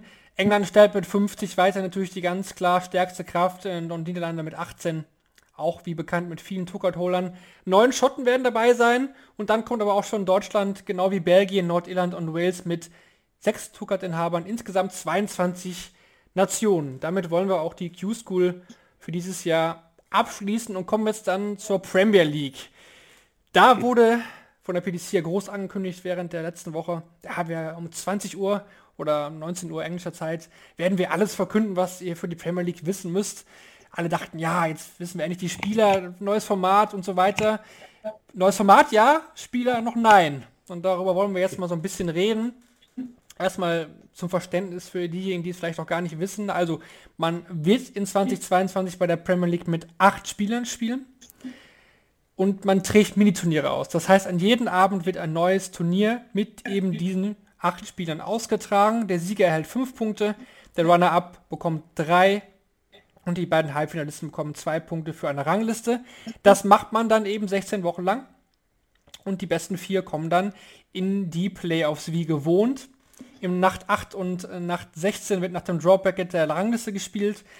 Das heißt, äh, wenn man sich die acht Spiele anschaut, nach den Konstellationen wird es so sein, dass äh, ja, jeder Spieler zweimal in der ersten Runde gegen einen anderen antreten wird und dann eben an in Nacht 8 und 16 nach dem ne, jeweiligen Bracket, das heißt Spiele ja. 1 gegen 8, je nachdem wie die aktuell da in der Rangliste liegen. Ja, das erstmal dazu. Generell die Frage, Ricardo. Das neue Format der Premier League. Da gibt es jetzt auch viele Meinungen. Manche finden das gut, manche finden das schlecht. Wie ist denn da deine generelle Meinung zu, zu dem neuen Format? Ich persönlich finde das ehrlich gesagt nicht so gut, weil ich doch den Liga-Modus eigentlich mehr, mehr gemocht habe als diese Turnier jetzt, wie, wie, sie, wie die das jetzt gemacht haben mit dem Turnier, mit dem Viertelfinale, Halbfinale und Finale. Äh, ist natürlich für die Spieler ist es natürlich auch nochmal ein Anreiz, auch jetzt die Turniere dann zu gewinnen, weil ich glaube, ein äh, Bonus für jedes gewonnene Turnier von äh, 10.000 Pfund, glaube ich, nochmal drauf gerechnet wird. Ja, genau. Mhm. Aber ich finde den Liga-Modus doch tatsächlich besser. Gespielt, ja. gespielt wird alles im Best of 11 Next, das vielleicht noch ähm, zur Vervollständigung. Finanziell lohnt sich das natürlich schon hart. Ne? Also eine Million Pfund werden ja insgesamt ausgespielt mhm. bei der Premier League. In diesem Jahr hat man ja auch nochmal erhöht. Und wenn man das auf die acht Spieler jetzt verteilt, klar, bekommt er es nicht, bekommt er manche mehr am Ende als andere, aber da wird schon ordentlich Geld ausgeschüttet. Also aus Spielersicht, Kevin, muss man sagen, wenn man unter diese acht Spielern ist, ist das für das eigene Portemonnaie natürlich eine, eine krasse Sache. Ja, definitiv. Also ich hätte halt nicht gedacht, dass es äh, so das generelle Prinzip oder Konzept der PDC ist, die Premier League wieder kleiner zu machen. Ich kann es aus äh, Covid-Gesichtspunkten verstehen, dass wenn dann halt mal ein Spieler eine Woche ein Turnier verpasst, dann verpasst er halt mal ein Turnier und dass dann nicht der komplette Spielplan durcheinander kommt. Auf der anderen Seite verkaufen sie es ja jetzt als revolutionäre neue Änderung, äh, wo man halt dann eher den Eindruck bekommt, dass das gekommen ist, um zu bleiben. Also, äh, und, und das finde ich dann halt schwierig. Also, wenn man gesagt hätte, wir machen das dieses Jahr mal, ähm, okay, aber wenn ich mir jetzt vorstelle, dass die Premier League immer so ist, finde ich einen schwierigen Gedanken. Einfach weil ich äh, schon auch glaube, dass wir eine Leistungsdichte haben, die mehr als acht Starter verdient in der Premier League. Und äh, ich fühle mich halt zu sehr an die World Series erinnert. Also wo ich dann einfach äh, mir ständig dieselben acht Hanseln anschauen darf, die gegeneinander spielen. Okay, in der Premier League Zuvor waren es dann zehn. Ich war nie ein großer Fan dieser Show-Events, aber bei der Premier League an sich konnte ich dem Liga-Format durchaus und auch der Tatsache, dass es Unentschieden geben kann, äh, etwas abgewinnen und dass die Spieler äh, vielleicht auch freier aufspielen konnten, weil sie wussten, ähm, dass, dass äh, bei einer Niederlage nicht sofort alles dahin ist.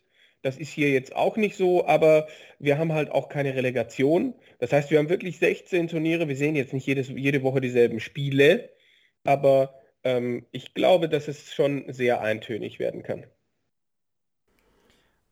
Muss man, muss man, denke ich, abwarten. Also ich will dem neuen Format schon eine Chance geben.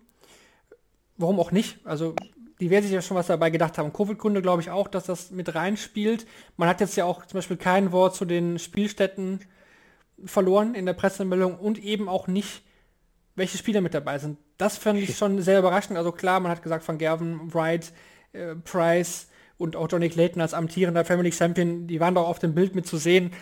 Die werden auch safe mit dabei sein. Wahrscheinlich können wir jetzt auch die Liste weiterführen, dass auch ein Gary Anderson mit dabei sein wird, auch ein Michael Smith. Und dann kann man eben überlegen. Dann kommt man vielleicht ein bisschen ins Grübeln. Wahrscheinlich die sechs, würde ich fast sagen, sind immer noch sicher und dann kommt man eben weiter. Ist es ein James Wade? Eigentlich muss man sagen, als Nummer 4 der Welt ja, aber auch ja. da, auch da haben sie es nicht mehr gesagt, dass die Top 4 der Welt automatisch dabei sind. Das haben sie immer erwähnt, immer in den letzten Jahren wurde es immer betont, die Top 4 sind ja sowieso dabei. Ja. Kein Wort dazu, gar nichts. Und, ja. und, und eben der, der Fallon Sherrock-Faktor. Ich glaube immer noch, dass sie, und das liest man ja auch, auch wenn man sich die Berichterstattung anschaut von Sky auf äh, auf Twitter, da wurde auch bei der Q-School alles auf Fallon Sherrock bezogen, egal was da passiert ist, ja. Obwohl Lisa Ashton es zum Beispiel war, die da die Punkte geholt hat. Ich glaube immer noch, dass es eine Wahrscheinlichkeit gibt, dass Fallon Sherrock mit dabei sein wird. Naja, mittlerweile glaube ich das auch wieder. Einfach weil die Premier League in mittlerweile zweieinhalb Wochen beginnt. und man da jetzt einfach, also ja, man da jetzt einfach die Teilnehmer hätte schon bekannt geben können. Vielleicht hat man das am Freitag nicht gemacht, weil man noch darauf gewartet oder gehofft hat, dass Fallon Sherrock noch den ganz großen Run am Samstag startet. Also mittlerweile glaube ich auch, auch bei dem Verhalten von Sky Sports. Ich habe zwischendurch immer gedacht, es sei vielleicht Ironie wieder auf Twitter irgendwie, weil ich glaube, es gab auch Tweets, wo Sky von der, von der einzigen Frau bei der Q-School geschrieben hat. Äh, ich müsste mich schwer täuschen, aber ähm, das fand ich stellenweise respektlos, aber man kann das schon alles in einen Zusammenhang auch bringen irgendwie. Und dann ist natürlich die Frage, ja, fällt ein Wage hinten runter? Man könnte es meinen, wenn die PDC halt einfach nicht mehr von den Top 4 redet. Internationalisierung, äh, Dimitri Vandenberg vielleicht dann doch nochmal mit dabei als, als Matchplay. Äh, letztlich und ja, vielleicht eine Fallon Sherrock, also ich weiß es nicht, aber ich kann es mir, ich kann es mir vorstellen. Ich, ich würde mich nicht, äh, würde mich nicht überraschen. Also jetzt gerade so dieses äh, PR-technisch natürlich auch wieder irgendwie relativ schwierig, schon vom Beginn des, des Jahres bis, bis zum jetzigen Zeitpunkt, die wieder die, die, die Art und Weise wieder kommuniziert wird. Ja, vielleicht auch ein Bob Cross, der noch in der Verlosung ist, ob der dann auch Ach ausfällt, ja, ne? hm. als acht muss man auch schauen. Er hat eben auch nur in Anführungsstrichen die European Championship gewonnen. Vielleicht reicht das auch nicht, aber ich bin da auch kein Fan von. Die Frage an dich, Ricardo, wenn du entscheiden könntest, würdest du Farrell Sherlock mit, mit reinnehmen in die Premier League? Wenn ich ehrlich bin, ist es natürlich für die PDC marketingtechnisch natürlich perfekt, aber ich würde sie nicht mit reinnehmen. Aus dem Grund, weil viele halt immer sagen, ja, Gleichberechtigung, Gleichberechtigung, dann muss es aber andersrum eigentlich auch so sein, dass sie sich hochkämpfen muss und dass sie halt auch ähm, mal auch Leistung zeigen muss, auch auf der Bühne. Sie hat, spielt einen guten Dart, aber ich finde, äh, dass zum Beispiel auf der Bühne ihr ganz viel das Publikum hilft. Dass sie, auch das hat man ja jetzt wieder gesehen bei der, bei der WM, dass man so eine Legende wie äh, Steve Beaton ausbuht, finde ich vollkommen, ich weiß nicht, ob ich das sagen darf, einfach scheiße. Klar, einfach raus. Ja, hatten wir ja auch. Weil ich, ich finde das einfach unter aller Sau, dass man so eine Legende, nur weil äh, er gegen, gegen eine Frau spielt, dass er das einfach ausgebucht. Und da finde ich, dass es auch ein bisschen Gleichberechtigung äh, auch gegenüber den äh, Spielern, die halt oben mitspielen die es wirklich verdient haben, zu, da zu spielen, äh, dass es da wirklich eine Gleichberechtigung gibt. Dass sie sich wirklich auch oben hinspielen muss oder auch mal so ein Turnier wie zum Beispiel das World Matchplay oder sowas mal ins Halbfinale oder sowas mal kommt. Und da hat sie halt die Möglichkeiten nicht, weil sie auch gar keine Tourcard hat. Zum Beispiel. Ja, ich, ich finde auch, dass man da, also man muss vielleicht noch mal ein bisschen weiter ausholen vielleicht. Die PDC hat alle Turniere für alle Geschlechter geöffnet. Also es, ja. es, es war, schon, war schon immer so. Also äh, Fallon Sherrock hat hätte jahrelang das schon machen können. Gut, PTO hat sie damals gespielt, auch ganz erfolgreich, aber dieser PDC-Train fing ja erst auch mit der Women's Series oder diesen Qualifiern so richtig an. Wenn man jetzt wirklich nur auf die Zahlen schaut, sie hat in der Q-School keinen Punkt geholt. Das heißt, wahrscheinlich sind 200 Leute circa dieses Jahr vor ihr, wenn man eine Rangliste bilden würde, zwischen den Q-School-Leuten und eben den eh schon 128 Tuchert-Inhabern. Klar, hat sie eine, eine, gute WM gespielt damals, jetzt gegen Steve Beaton, dass sie aus, dass Beaton ausgebucht wird, dafür kann sie selber natürlich auch nichts, was trotzdem nicht geht, klar. Der Grand Slam war auch sehr, sehr gut, aber, aber die Premier League hat, glaube ich, unter den Spielern immer noch einen sehr, sehr hohen Stellenwert. Wir, wir sind jetzt hier so nie so der riesige Fan gewesen von der Premier League, weil es eben ein Show-Event ist aber für die Spiele ist es ja schon ein Reward der Leistungen der letzten Zeit, beziehungsweise speziell eben im letzten Kalenderjahr. Und ich, ich finde einfach, man kann einen Rob Cross oder einen James Wade oder auch Leuten dahinter wie Joe Cullen, wie Kellen Riss, die hätten es eher verdient als Fallon Sherrock, finde ich, allein von den Leistungen her. Das macht natürlich aus marketingtechnischer Sicht hundertprozentig Sinn, Fallon Sherrock zu nominieren. Und wir müssen immer noch sagen, Kevin, die PDC ist eben eine Firma und kein Verband. Ja, da geht es um, um Gewinne und die Premier League ist äh, das größte äh, Turnier oder ja, weiß ich nicht, ob es das jetzt immer noch ist, aber es, es ist immer noch ein Prestigeprojekt, diese Roadshow mit Spieltagen in ganz Großbritannien, in Irland, in Holland, in Deutschland. Ähm, und ein großer Markt definitiv. Und äh, es kommt nicht von ungefähr, dass man da jetzt eine Million Preisgeld ausschüttet und dass das jetzt nach wie vor das zweitwertvollste Turnier äh, überhaupt irgendwie ist. Und die PDC tut eben die Dinge, die sie tun will. Das muss man einfach wissen und äh, das kann man in Frage stellen, das tue ich auch. Aber ähm, ja, es ist halt die Frage, was die Alternative ist. Also dann musst du halt sagen, dann spiele ich keine PDC, aber äh, ist eine richtige Alternative gibt es dazu halt auch nicht. Ne? Also ja, zumindest nicht, wenn du, wenn du, wenn du professionell Geld verdienen willst. Ja, aber ne? klar. Ist, aber, ja. Es hätte ja Alternativen gegeben. Ich finde dieses Format an sich gar nicht schlecht. Aber warum gehe ich denn hm. von 10 auf 8 zurück und mache nicht 16 draus? Ich finde, ja, das 16, ich finde dieses Format eigentlich ganz smart, muss ich sagen. Also für die, für die Fans vor Ort macht das so einen Abend viel, viel spannender. Also die haben jedes Jahr, jedes, jeden Abend einen Turniersieger am Ende, der da gekürt wird. Das ist ja schon mal was ganz anderes als irgendwelche Spiele mit einem Ligamodus, wo am Ende vielleicht so ein Unschieden rausspringt. Klar, das hat ja auch jahrelang eben diesen Wiedererkennungswert, den ich auch ab, absolut sehe. Aber warum gehen wir nicht auf 16 Spieler und sagen, okay, die ersten acht Wochen haben wir die und die, und die zweiten acht Wochen die. Klar ist das dann wieder aus marketingtechnischer Sicht schwierig, welche Nacht spielt welcher Spieler und so weiter. Aber dass wir 16 Spieler gefunden hätten und da hätte man eine Fallon Shirk ja ganz simpel mit aufnehmen können.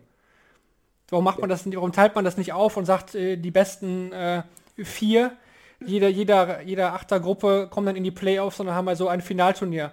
Dann so am Abend halt eben. Für mich aus fangen ja, wir dann eine Stunde früher an und machen dann irgendwie eine größere Distanz raus. Das ja, doch, es, ist, es ist, oder? Es ist zu kurz, also es, äh, das mit den acht finde ich auch zu kurz gedacht. Also ich muss gestehen, ich habe es gelesen und dachte auch, hm, irgendwas stört mich, aber ich habe es nicht so viel weiter gedacht wie du. Und aber du hast recht, also die 16er Geschichte, die hätte mir schon auch Spaß gemacht und die PDC hätte dann noch weitere Möglichkeiten auch der, der äh, Vermarktung gehabt. Also wenn wir jetzt gucken, du hast dann einen Wright, einen Van Gerven, einen Price und einen Clayton.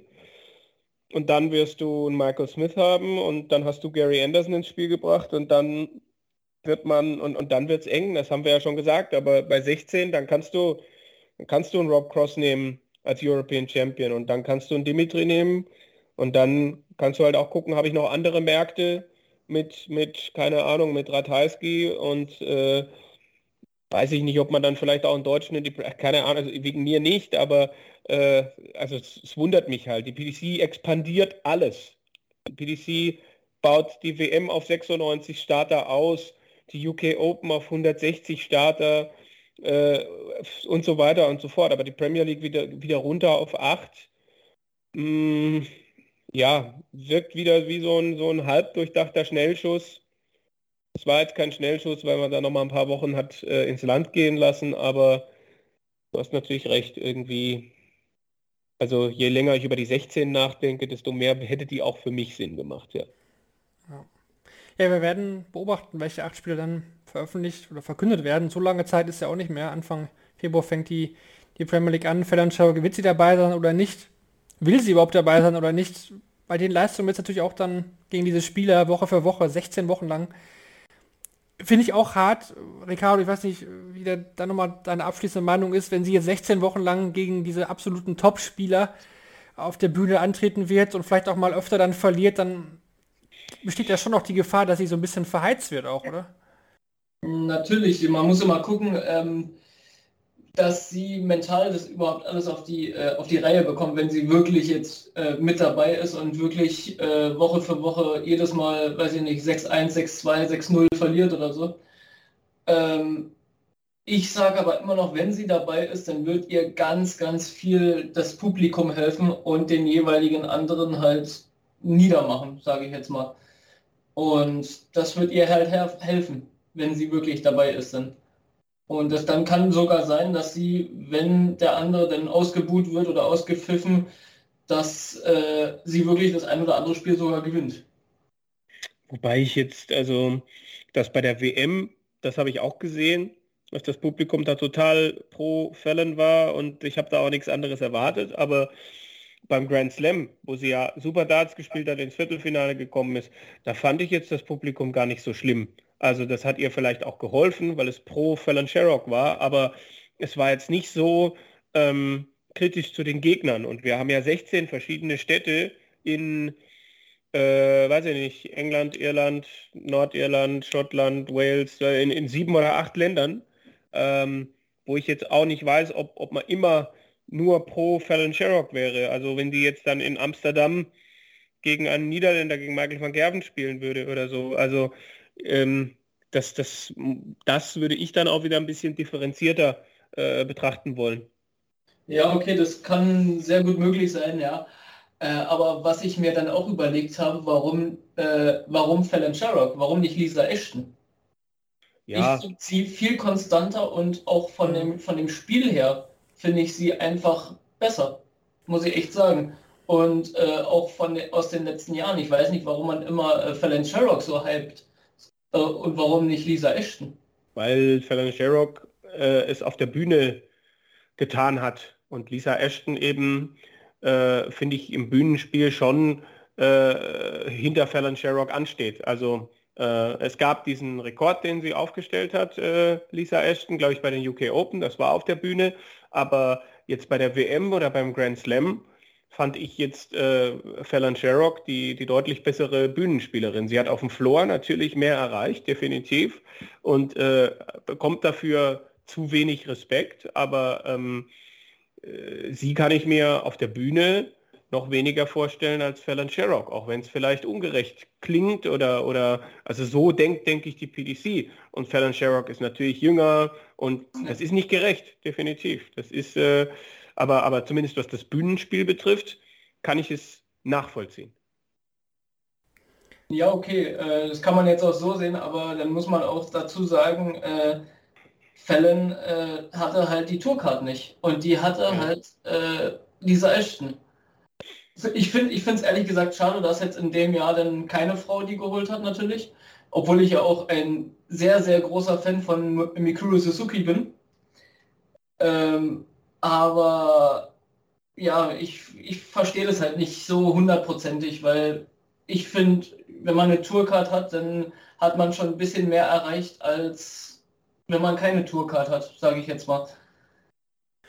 Ja, vielleicht. Ja ist halt schwierig auch bei der Q-School halt. Gerade gerade als Frau hat man ja jetzt auch wieder gesehen bei der, bei der Q-School, äh, dass Fallon Sherrock zum Beispiel überhaupt keinen Punkt geholt hat. Ähm, dass halt äh, ein Mitte 80er Average halt auch oft nicht langt. Der hat ja sogar auch Mühe, in die Final Stage zu kommen, ne? auch als am letzten Tag perfekt gemacht. Aber soll eigentlich jetzt erstmal, denke ich, da, da, da genug zu sein. Wir werden ja dann sehen, welche acht Spieler mit dabei sind. Also wird auch nicht mehr so lange dauern, bis das verkündet wird. Dann schauen wir mal. Also ja, die PDC wird die Premier weiter als Roadshow nutzen und wir werden das natürlich auch hier dann besprechen.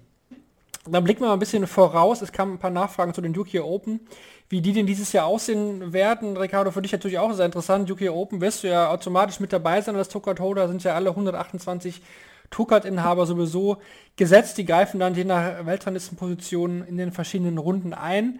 Was jetzt auch wieder bekannt wurde, dass die 16 Amateur-Qualifier zurückkehren. Also dieses Jahr werden wieder die Pub-Qualifier ausgespielt. Letzten Jahr ging das ja Corona-bedingt nicht. Dieses Jahr wird man wieder dazu zurückkehren. Und dann sind ja noch 16 Plätze frei, wo noch nicht ganz klar ist, wie diese vergeben werden. Jetzt blicken wir nochmal zwei Jahre zurück, da hatte die PDC bekannt gegeben, wir geben jeweils den besten acht der Development Tour und Challenge Tour Spielern, die eben keine Q-School, äh, ja, positives Ergebnis bei der Q-School hatten, in dem Fall als, als Tourkarte. Und diese wären dann auch mit dabei.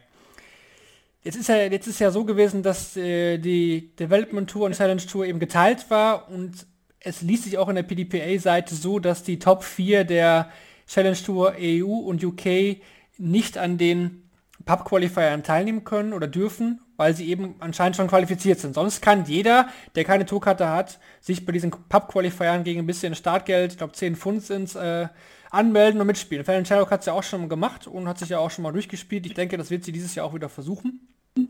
Dann werden da trotzdem noch acht Plätze frei. Ich würde jetzt tippen, dass sie über Development Tour weggehen, das parallel ja. zur Challenge Tour die Top 4 aus UK und EU da mit dabei wären. Das würde auch bedeuten, dass äh, Fabian Schmuster und Nico Springer eine Einladung bekommen würden. Bei der Challenge Tour wäre eben Steven Noster oder müsste eine Steven Noster schon safe mit dabei sein. Was auch noch eine Möglichkeit wäre, eben über die Q-School, dass man da nochmal nachgucken lässt. Das hat man letztes Jahr gemacht, aber da war das ja eigentlich ja nur die Alternative zu den Amateur-Qualifiern. Sonst wären natürlich aus deutscher Sicht auch noch Lukas Wenig, Tarutin Horvath und Kai Gotthard stark in der Verlosung mit dabei. Da muss man jetzt noch ein bisschen abwarten, wie da genau das Teilnehmerfeld aussieht, aber das ist der aktuelle Stand dazu. Dann geht es jetzt an diesem Wochenende schon weiter. Challenge Tour steht an.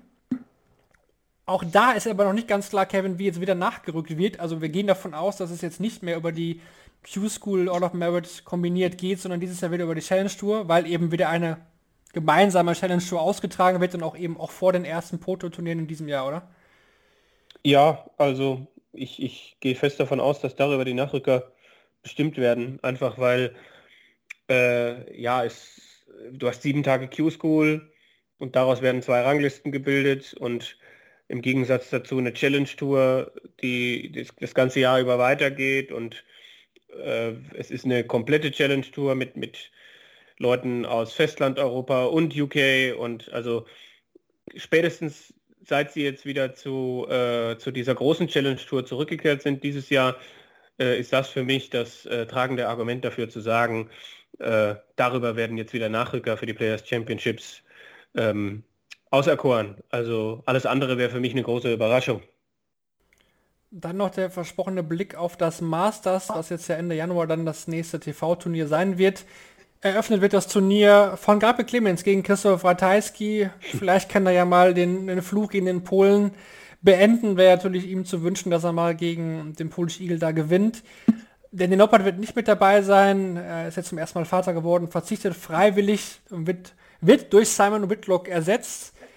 Es könnte da früh zum Duell Gavin Price, Johnny Clayton kommen. Die Frage ist natürlich auch, was macht Michael Smith nach dem WM-Finale, nach der Niederlage? Ebenso, was kann Michael van Gerven nach dem unverschuldeten Aus seinerseits bei der WM bieten? Weltmeister Peter Wright, wie tritt er auf mit seinem Doppelweltmeistertitel jetzt, Kevin? Was, was glaubst du? Was, was werden wir da für ein Masters erleben? Ist das für einige Spieler vielleicht auch ja, gar nicht so schlecht, dass dann wieder jetzt im TV dann weitergespielt wird?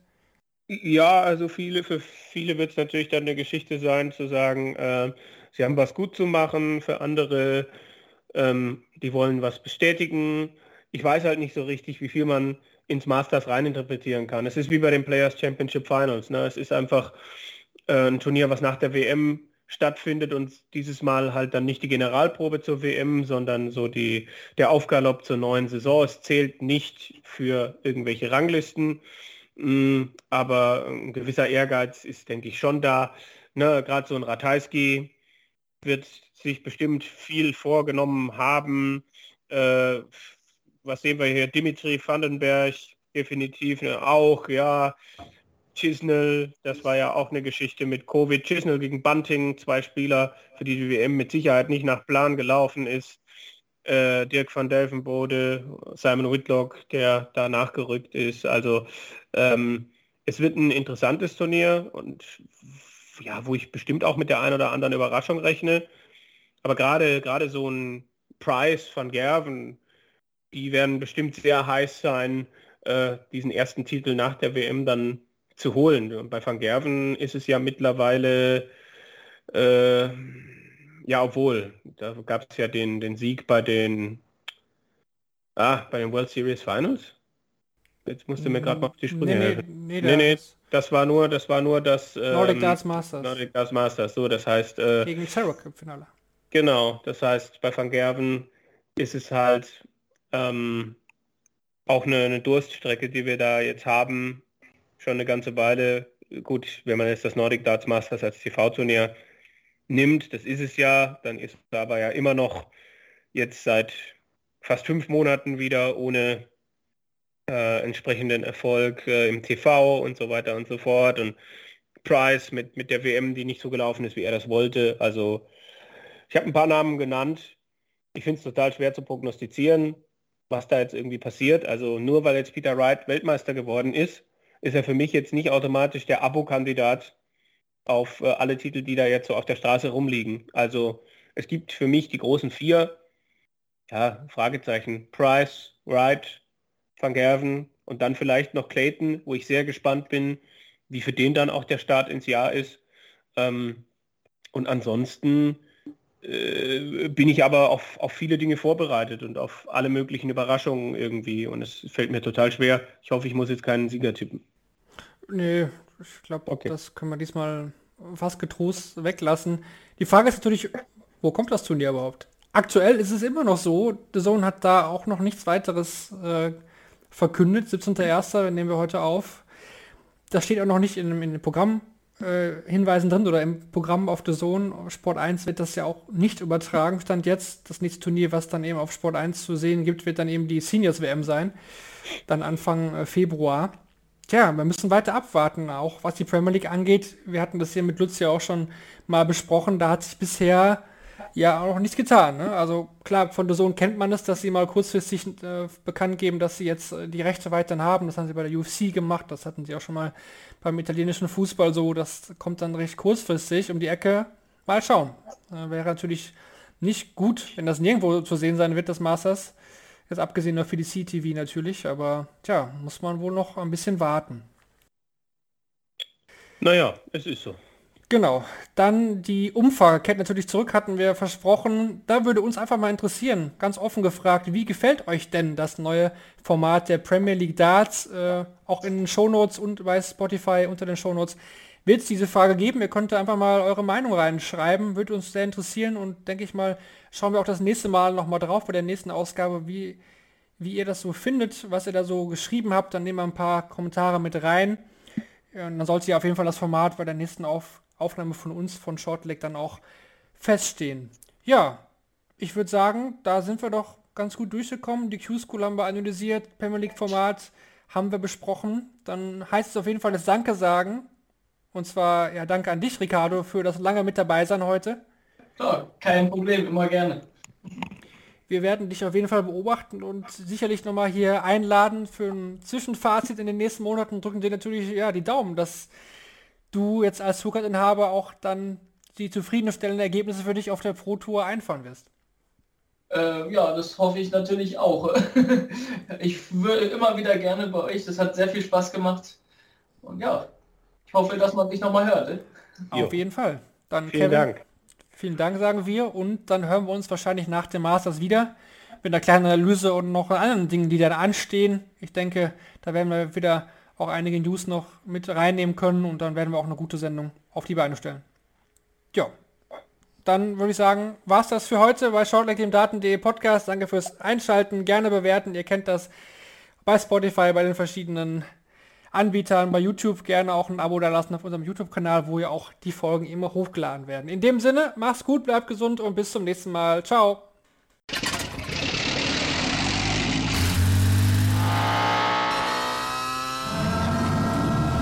Von 0 auf 100. Aral feiert 100 Jahre mit über 100.000 Gewinnen. Zum Beispiel ein Jahr frei tanken. Jetzt ein Dankeschön, rubbellos zu jedem Einkauf. Alle Infos auf aral.de. Aral, alles super. Ich habe mich natürlich schockverliebt, weil die war wirklich ganz, ganz klein. So begann die Mensch-Hund-Beziehung zwischen Christina und Tierschutzhund Frieda. Und wie es danach, nach dem ersten Moment der Verliebtheit, so weiterging und welche Klippen es danach zu umschiffen galt, das hört ihr in der neuen Ausgabe von Iswas Dog, dem Podcast für harmonische Mensch-Hund-Beziehungen. Iswas Dog? Mit Malte Asmus. Überall, wo es Podcasts gibt.